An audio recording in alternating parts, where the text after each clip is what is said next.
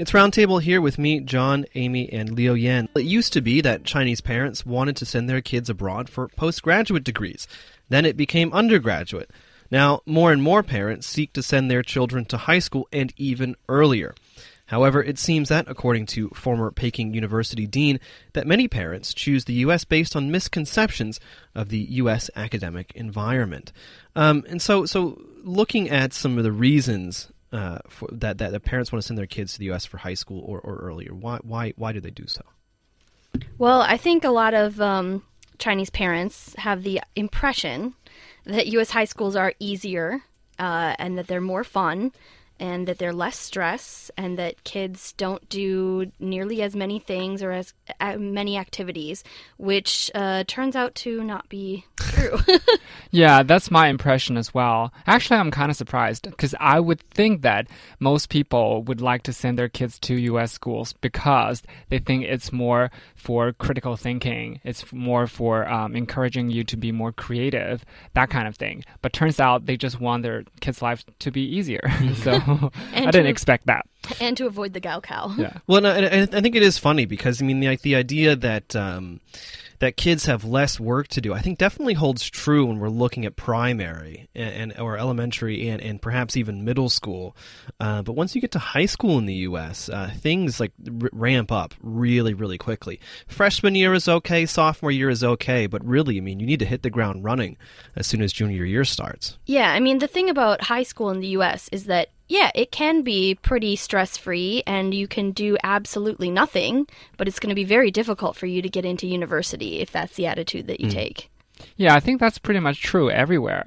It's the same case for Chinese students as well. I mean, you can practically do nothing if you want to just uh, throw your life away or if even if the whole system sucks and you know the the teaching material are, are basically not that impressive and the teachers are not of high quality. If you want to study, you can study on your own and make your life very, very tight. I think it's also about messaging from parents. Um, I think, you know, it, it, I read a study a while back about uh, high performing uh, high school students in, in, the U.S., and what they found was that in, in, in so many words, uh, the way that uh, high school students compared their parents' parenting style was that the parents would set very high expectations mm. and then kind of back off and then say, you know, this is this is pretty much what I, what I expect from you. I'm disappointed if you don't do well. I'm really proud of you when you do well, but other than that, I'm not going to be pestering you about your homework or, or getting you to study all the time. Whereas in China, the the opposite seems to be true. Hmm. I think that makes some sense, yes. Because in China, my impression is that basically um, parents will always ask you, how did you do um, on this particular exam? Mm-hmm. Did your points or did your scores improve? That kind of thing. Yeah, it just feels like uh, they are pestering you too much. Um, personally, I don't know any. I, I, can't say I don't know any, but I know very few parents who are like what you said, the mm-hmm. American parents. They just said, an overall expectation or goal and then tell you uh, you need to work toward that goal. If you reach it, I'll be very proud. But if you don't, you know, you're not realizing potential. But the rest is up to you. I don't know too many Chinese mm. parents like that. Yeah, I mean, I guess how it's been described to me, and I'm not sure if this is entirely accurate, but maybe Liu Yan can tell us, is that a lot of families in China, because you only have one child, you're you want them to do really well, but you're also really afraid that if you push them too hard, they're going to like rebel against you. Mm. So you mm. set the expectation low, you spoil them, but then when they don't like exceed your expectations, you're not really sure what to do except to pressure them to study more and more and more. Hmm, I think that's also true to some extent, but I still feel like most Chinese parents um, they want to live their life vicariously through their children. so maybe they didn't do very well uh, when they were young, right. especially mm. in terms of studies. So they push their kids to study harder and get higher scores so that in a sense, their their dreams or their goals are achieved. Yeah, and I think that's true to a certain extent. I mean, looking at looking at my daughter, um, she's she's in second, she's eight years old, look in second grade right now, and for me, I mean, like I did, I was a horrible, horrible student for most of high school and, and, and, for part of university. I think I graduated high school with a 2.8 GPA out of out of four. Um, but I was really lucky because I'm, I'm a fairly smart guy, and I also know how to take tests. Like I've done, I did very well on my SAT, very very well on my AP. But I'm just worried that for my kids, you know they're not going to be as lucky as as, as I was. Um, but getting getting back to um, the this this topic, I mean, so you know the idea that that that uh, U.S. students um, all uh, they ha- they have less pressure and and they have a lot more fun is only one of many misconceptions that Chinese parents have about uh, U.S. academics. What what are some others? Um, well, I think that a lot of Chinese parents think that because the la- the courses in U.S. high schools are layered, so you have a lot of elective courses and very few um, required courses by the time you reach you know junior and senior year of high school.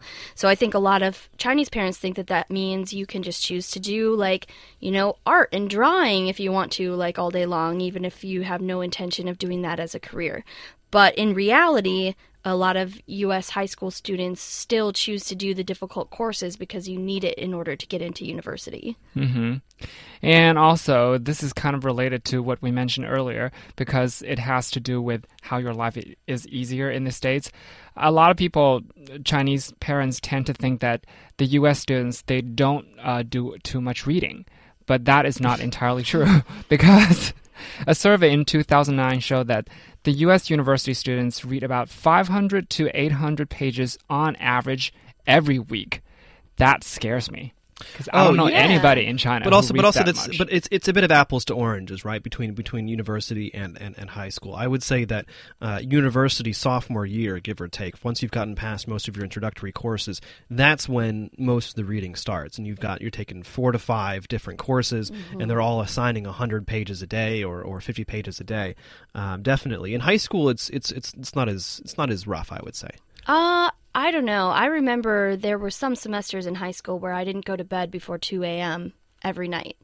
And, you know, and then there were other semesters where I had a much lighter load. Mm. But high school was very, very challenging because you I think in the US, there's a lot more emphasis on reading, there's a lot more emphasis on group work, a lot more emphasis on uh, independent production of projects or writing papers or, you know, these kinds of things. It's not all about the test, test, test, test, test. Mm-hmm. And those things can be a lot more time consuming, especially if you are just a smart student who's very good at taking tests you can't just take like test your way out of a project. No, I, I always said horrible on projects.